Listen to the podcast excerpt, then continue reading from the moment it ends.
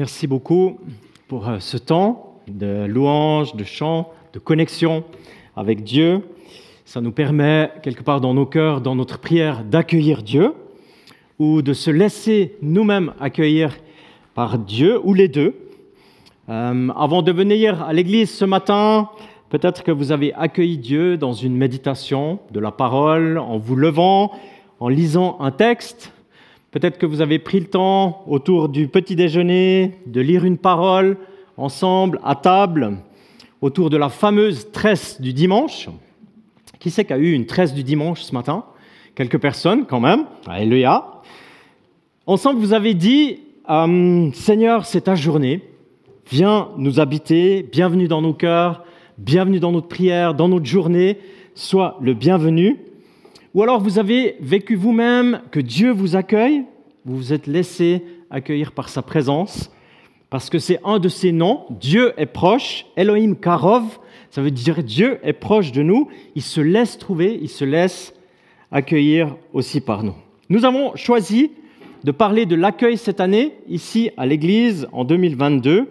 Donc de temps en temps, le dimanche, vous aurez le privilège d'être accueillis autour, du thème de l'accueil. Le 2 janvier, un accueil qui donne la vie. Le 9 janvier, plusieurs disciples, un seul Seigneur. Le 16 janvier, l'accueil du Shabbat et du royaume, c'était au 7.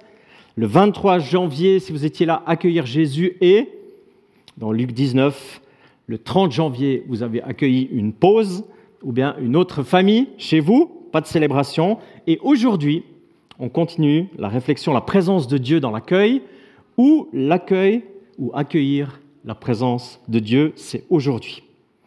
Ce matin, en arrivant, vous avez reçu, ça a été dit, une parole, vous avez été accueilli avec une parole, une mini, une bonne nouvelle, une parole brève, mais qui a été priée pour vous.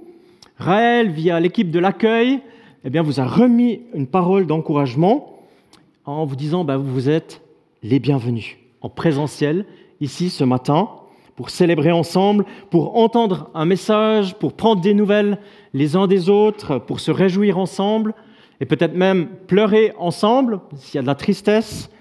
À la fin de la célébration, même prier les uns pour les autres.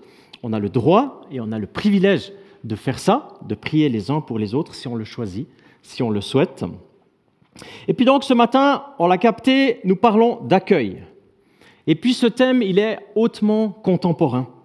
Après une longue période que nous avons, j'espère, derrière nous, ce thème, il est pertinent, il est bienfaisant. Ça fait maintenant plusieurs mois que l'accueil souffre. Les rencontres conviviales entre nous souffrent. On a bien sûr maintenu des rencontres avec nos plus proches, parfois limitées dans le chiffre, parfois le sourire un peu derrière les masques. Et puis cette semaine, en méditant cette parole de l'accueil de ce matin, on va parler de la foi d'Abraham et de Sarah tout à l'heure, mais durant la semaine, j'ai été marqué par deux images. Ça m'a interpellé, puis en même temps, ça m'a fait sourire. C'est en toute simplicité, mais ça m'a marqué quand même. On vit les temps des JO, ou disons des presque JO.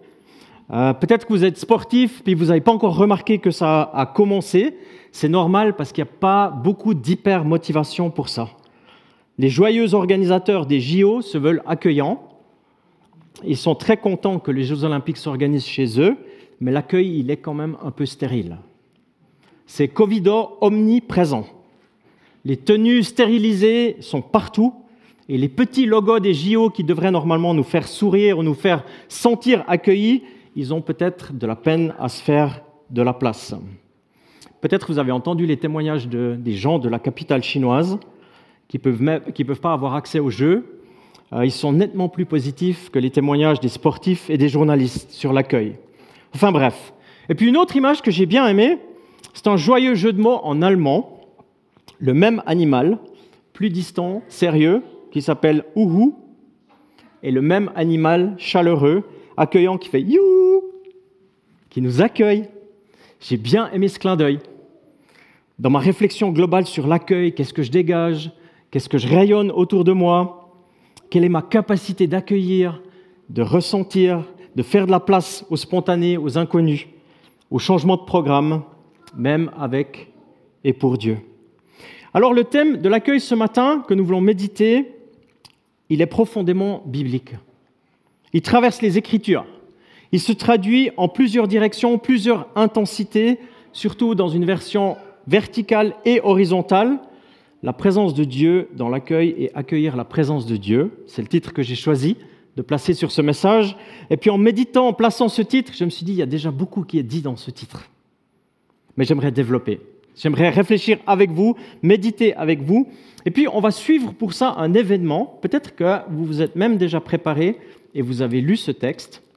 C'est dans Genèse 18, et puis ce sont les huit premiers versets que j'aimerais lire. Ils sont affichés à l'écran dans la version second 21. L'Éternel apparut à Abraham parmi les chaînes de Mamré, alors qu'il était assis à l'entrée de sa tente pendant la chaleur du jour. Il leva les yeux et vit trois hommes debout non loin de lui. Quand il les vit, il courut depuis l'entrée de sa tente à leur rencontre et se prosterna jusqu'à terre. Il dit, Seigneur, si j'ai trouvé grâce à tes yeux, ne passe pas loin de ton serviteur. Permettez qu'on apporte un peu d'eau pour vous laver les pieds et reposez-vous sous cet arbre. J'irai prendre un morceau de pain pour vous restaurer, puis vous continuerez votre route car c'est pour cela que vous passez près de votre serviteur. Ils répondirent, Fais comme tu l'as dit. Abraham s'empressa d'aller trouver Sarah dans la tente et dit, Prends vite 22 litres de fleurs de farine, pétris-la et fais des gâteaux. Abraham courut à son troupeau, prit un veau tendre et bon, et il donna à un serviteur, il donna, et le donna, pardon, et le donna à un serviteur qui se dépêcha de le préparer il prit encore du lait caillé et du lait, avec le veau qu'on avait préparé, il les mit devant eux. Il se tint lui-même à leur côté, sous l'arbre, et ils mangèrent. C'est une magnifique histoire d'accueil. Les scientifiques vont vous dire que c'est un joyau de la littérature biblique qui fait partie d'un fragment, le fragment géoviste de la Torah. En fait, c'est la Genèse, c'est un extrait de la Genèse qui se situe à un tournant de l'histoire de la promesse.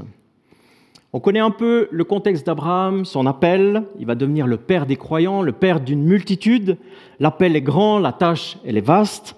Et puis dans cette histoire rapide, simple, magnifique à mes yeux, eh bien cette histoire d'accueil, on a entendu, qu'on a entendu, ben, il y a un avant et il y a un après.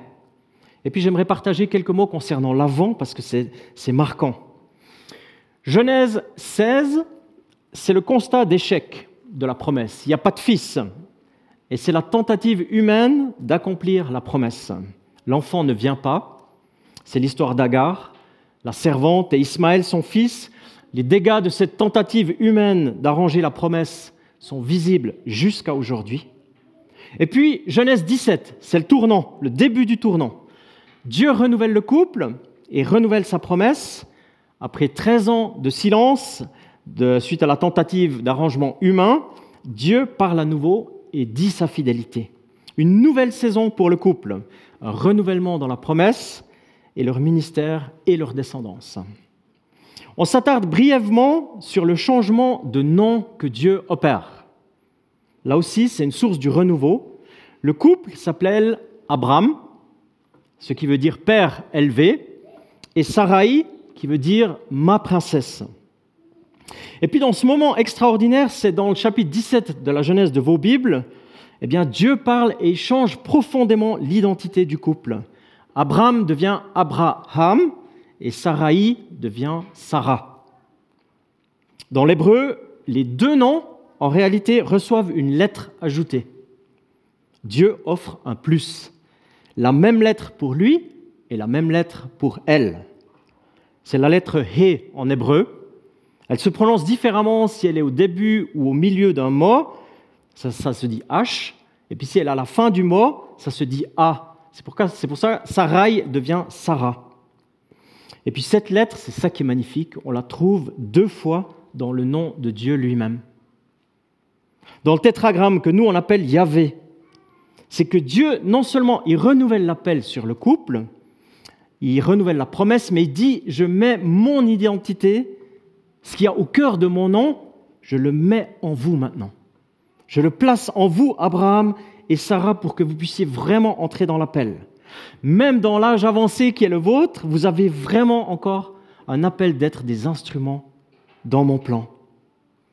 Avant Sarai, tu étais ma princesse, un peu la possession pour Abraham. Oui, c'est ma femme, non, c'est pas ma femme, c'est ma sœur. Je dispose de ma princesse, un peu, elle m'appartient, elle est à moi. Tu deviens Sarah, la mère d'une multitude qui commence par une personne, un fils, mais qui va ouvrir sur une grande nation. Voilà le nom, l'appel qu'elle tient. Et toi, Abraham, tu étais le père élevé, une position hiérarchique qui s'élevait. Tu décidais, tu avais les honneurs, les titres. Ça a été d'ailleurs ta chute plusieurs fois. Désormais, tu t'appelles Abraham, père d'une multitude. Tu entres dans la vocation de ce que j'ai prévu pour toi. Voilà la force de ce qui se passe dans Genèse 17, c'est magnifique. Et juste avant l'extrait qu'on a lu tout à l'heure, le couple est prêt, il est uni, il est disponible. Et puis, bien qu'on verra ça peut-être une autre fois dans une autre prédication, de la réelle naissance d'un fils à l'âge d'une centaine d'années, ça a fait rire, de joie peut-être, un rire un peu nerveux peut-être, ou un peu jaune, mais finalement c'est le nom quand même. C'est le nom d'Isaac, il rit. Mais c'est peut-être pour une prochaine prédication et on arrive dans ce texte maintenant qu'on a lu tout à l'heure, avec une, beauté toute orientale. Le texte nous raconte qu'Abraham, il est assis près de la tente, à l'entrée de la tente, paisible, confiant. Peut-être qu'il est dans une sieste, j'arrive bien à imaginer ça, parce que c'est mentionné que c'est la chaleur du jour. On est en Israël, et puis la chaleur du jour, elle est intense. Abraham et Sarah sont de retour. Le chapitre 13 nous apprend qu'ils sont à Hébron, le couple n'est plus à Our des Chaldéens, ce pays d'idolâtrie païenne. Il n'est plus en Égypte, là où c'était compliqué, où ils avaient fui à cause de la famine, où les relations étaient devenues compliquées. Ils sont à Hébron, ce qui veut dire amitié, compagnie, communion. Et il le vit, il est l'ami de Dieu. Il est paisible, il est comme prêt à recevoir une visite. Il est paisiblement installé vers les chaînes de Mamré. Et c'est magnifique parce que le mot Mamré veut dire vigueur, en bon point. Donc Abraham, d'abord, Sarah avec lui sont paisibles, en amitié, sont disponibles pour l'accueil et ils vont le vivre avec vigueur et avec force. J'ai choisi de poursuivre encore un peu la réflexion de comment Dieu visite Abraham et Sarah et comment Dieu aimerait nous visiter aujourd'hui, nous qui vivons ce que nous vivons aujourd'hui. L'écho que va donner Abraham et Sarah, c'est la vigueur, c'est l'écho, il va mettre la force, il va mettre tout ce qu'il comprend de l'accueil, il va mettre l'excellence. Et puis quelque part, on va réaliser, puis on le sait déjà, que accueillir l'autre, eh bien, c'est accueillir Dieu. Ce qui est particulièrement marquant dans cette parole d'Abraham et de Sarah ce matin, le futur va être changé, ça va se dessiner autrement. Alors dans le chapitre 13, un petit peu avant, on lit qu'Abraham et Sarah, ils n'ont pas grand-chose en fait. Ils ont une tente et un hôtel. La tente, ça rappelle qu'ils sont pèlerins, c'est des nomades. Et l'hôtel, ça rappelle la communion qu'ils ont avec Dieu. Ils sont flexibles, ils sont mobiles, ils sont à l'écoute de ce que Dieu dit. Et puis on l'a déjà entendu tout à l'heure, ils ont aussi en eux maintenant l'identité que Dieu a inscrite. Le temps est venu pour le changement. Le temps est venu pour accomplir la promesse. Et puis ça débute par l'hospitalité.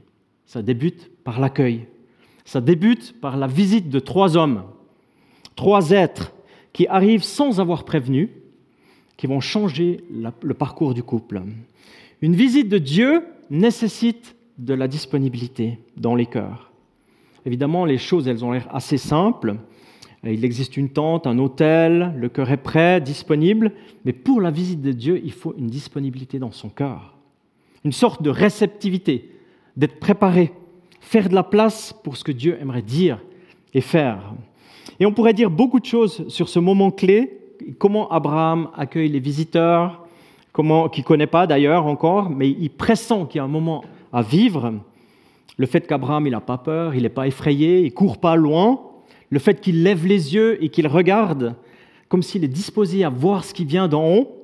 C'est étonnant d'ailleurs quand vous regardez dans toute la Bible, quand il est dit levez les yeux et regardez, ben, c'est chaque fois quand il va se passer quelque chose qui va changer l'histoire. Le renouveau, il est tout proche quand on lit ça. Le changement se prépare. Et puis cette invitation, elle est contemporaine, elle est pour nous aujourd'hui aussi. Nous ne vivons pas dans le même contexte, c'est sûr. On ne vit pas dans un désert israélien. Mais la visite de Dieu, son intention de nous parler, eh bien, elle demeure.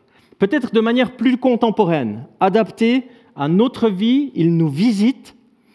Et peut-être même si ce n'est pas en présentiel, comme dans l'histoire, comme le récit qu'on médite ce matin, Dieu veut nous visiter. Il aimerait renouveler sa promesse. Il aimerait nous dire des choses. Il aimerait nous parler, nous conduire dans ce qui est utile pour son plan et pour nos vies. La question, elle est de notre côté. Est-ce qu'on va décrocher l'appel? Est-ce que notre cœur, il est disponible pour accueillir sa présence, la présence de cette parole, de son intention? On a toujours le choix. On a toujours le choix de dire oui ou de dire non. J'aimerais partager courtement un témoignage. Euh, au mois de juillet 2019, ça fait deux ans et demi, on était encore à Belfond, et puis il y avait une célébration euh, avec d'autres églises, comme on fait en été généralement. Et puis j'avais eu l'occasion, je ne sais pas si l'un ou l'autre se souvient de ça, dans ma prédication de partager une expérience que j'avais faite au sud de la France avec un couple qui était désespéré dans la situation de couple. Et puis on avait vécu vraiment un miracle, c'était le miracle de la dernière chance. Et puis je venais de sortir de ce camp, et puis je raconte ça dans, dans, le message. Et puis à l'apéro, parce que c'était encore le temps des apéros, à ce moment-là, dehors, il y a une femme qui vient vers moi que je ne connais pas, qui est très nerveuse, et qui me parle et qui me dit Ouais, votre témoignage, votre témoignage que vous avez dit tout à l'heure dans la prédication de ce que Dieu a visité ce couple, ça c'est joli pour les autres, mais pas pour nous. Parce que moi et mon mari, ça fait 40 ans qu'on est dans une crise du désert. On a vu des pasteurs, des thérapeutes, on a brûlé plusieurs pasteurs. Chez nous, c'est impossible, c'est figé, c'est bétonné, c'est bloqué. Le dialogue était un peu difficile parce que c'était sur le parking d'une église avec une personne que je ne connaissais pas. Et puis en même temps, je sentais qu'il y avait une petite ouverture à dire, on a besoin que Dieu nous visite. On a besoin d'un changement de fond dans notre vie quotidienne. Après 40 ans, 40 d'ailleurs dans la Bible, c'est le chiffre de l'épreuve. On a besoin de la douceur et de la puissance de Dieu. On a vu ce couple, on a fait un bout de chemin avec eux. L'hospitalité dans les cœurs a pris de la place, dans les relations, la guérison. Et hier, on reçoit un message que le couple a l'occasion ce matin de témoigner dans leur église, une église de la région, de ce que Dieu avait offert une nouvelle saison dans leur vie. La séparation n'est plus du tout à l'ordre du jour. Une vie qui accueille la grâce chaque jour de ce que Dieu aimerait dire et faire. Et c'est même un couple qui rayonne pour d'autres personnes, pour d'autres couples, à cause d'une petite disponibilité de fond de dire on a besoin d'être visité, on a besoin de voir qu'est-ce que Dieu peut faire encore en nous. Et je crois qu'aujourd'hui, nous vivons de manière contemporaine, avec notre contexte, mais je crois que Dieu veut quand même encore nous visiter de la même manière, avec douceur et avec puissance. Il offre des nouvelles saisons, des nouvelles choses dans nos vies personnelles, dans nos vies de famille, si on est disponible à le recevoir. Alors je reviens à l'histoire en disant que Abraham comprend assez vite que cette visite, elle est divine. C'est un trio céleste, on va dire. Seigneur Adonai, mon Seigneur, il dit, il voit probablement la personne du milieu, c'est pas dit dans le texte, ne passe pas plus loin, reste vers ton serviteur. Abraham, je l'ai dit, était ami de Dieu. Il avait déjà dans sa vie entendu des voix audibles, il avait déjà eu des porte-paroles, il avait déjà eu une apparition, c'est dans Genèse 15. Il voit, il court et il se prosterne. Lui, anciennement appelé le Père élevé, celui qui avait un titre, courir, c'est spécial, il donne un écho à la visite de Dieu. Et l'écho, ça s'appelle l'hospitalité. Et puis ce texte qu'on médite ce matin, il est tellement beau c'est un joyau, il est oriental, c'est vrai, mais il y a une force dans l'accueil, il y a une urgence dans l'accueil. Il place ce qu'il a de meilleur avec son épouse. On sent qu'ils sont une équipe intime pour accueillir. L'épître aux Hébreux, justement, Raël l'a souligné, saura résumer magnifiquement cet empressement sans vraiment savoir qui on accueille. Ne négligez pas la pratique de l'hospitalité, c'est dans le Nouveau Testament, car plusieurs, en l'exerçant, ont accueilli des anges sans le savoir. Oui, Abraham et Sarah ont compris les enjeux de l'hospitalité, ils ont décidé de, mettre ce qu'il y a de meilleur. l'eau pour laver les pieds des voyageurs. On retrouve cette image avec Jésus et ses disciples. Un veau de choix a été tué, préparé. Le mot en hébreu, c'est un gros bétail, c'est pas un petit. Eh bien, on retrouve ça dans l'évangile de Luc. Le repas était somptueux, choisi, préparé. Vite, Sarah prend 22 litres. Là aussi, dans l'hébreu, c'est spécifiquement trois mesures, une mesure par invité. C'est précis, c'est intentionnel. Pétrila fait des gâteaux. Abraham lui-même, il court vers le troupeau, il choisit une belle bête, on l'a dit. Il y a la vigueur de Mamré qui bat son plein dans l'accueil. Et puis on sent comme une joie dans l'accueil. Des quelques versets d'une magnifique euh, version orientale, je l'ai dit, qui nous font penser à une joie de l'accueil. Je ne sais pas si vous avez déjà été accueilli dans une maison où vous étiez attendu, où il y avait une joie de l'accueil, une énorme joie de donner le meilleur de ce qu'on sait offrir.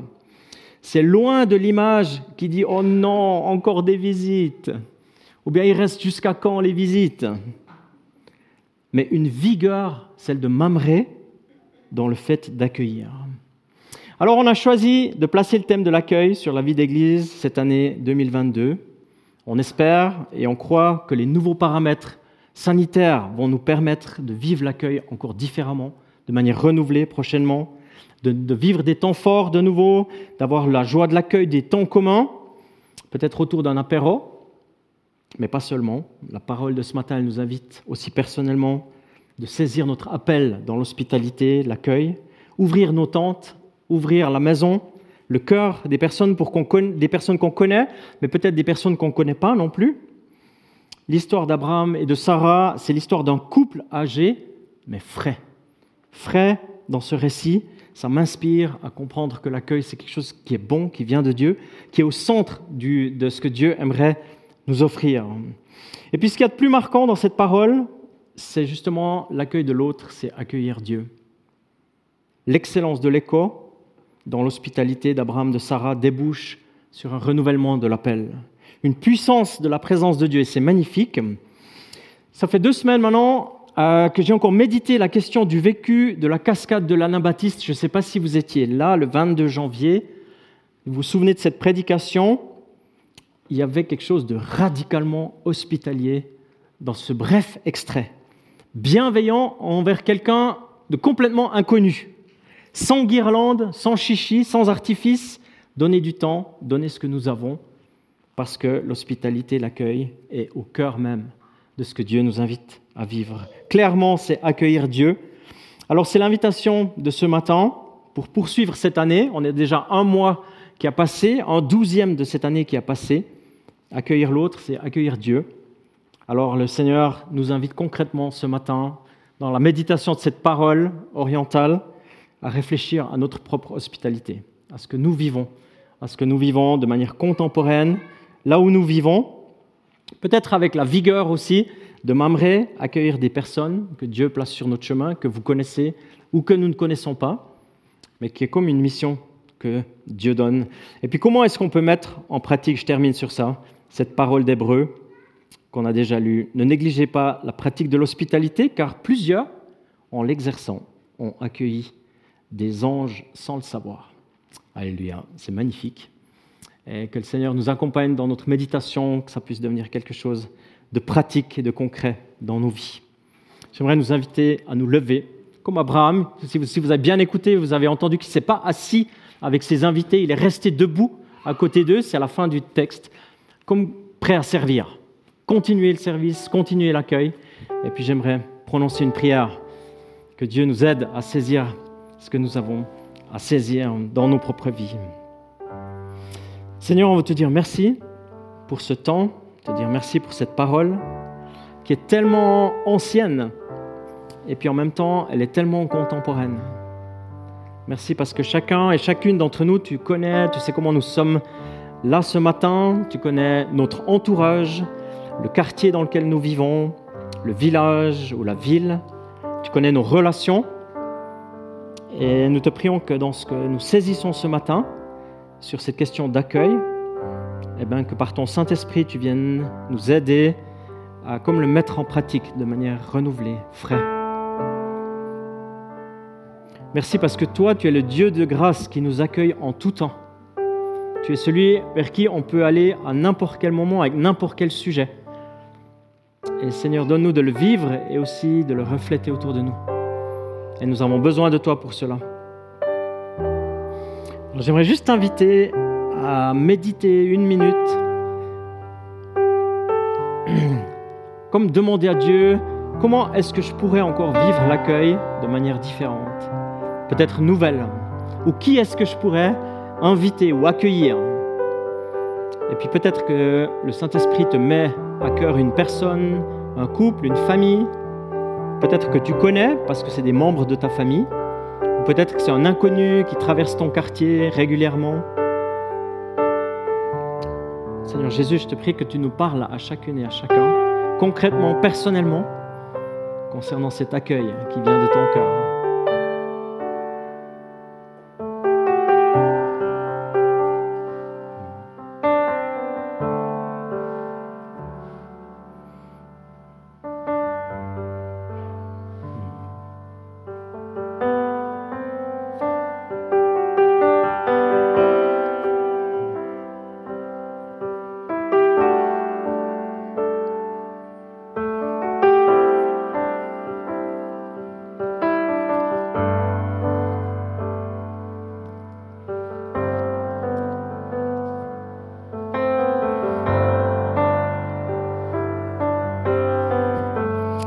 Merci parce que tu nous parles encore aujourd'hui. Merci parce que tu nous envoies dans une mission, mais tu ne nous envoies pas tout seul. Tu nous équipes pour cela, pour que nous puissions partager ton cœur, partager la grâce et la lumière là où tu nous places. Pas à cause de nous, mais à cause de toi et de ton règne qui vient. Amen. Je vous invite à entrer dans un chant qui est prévu encore, qui donne un écho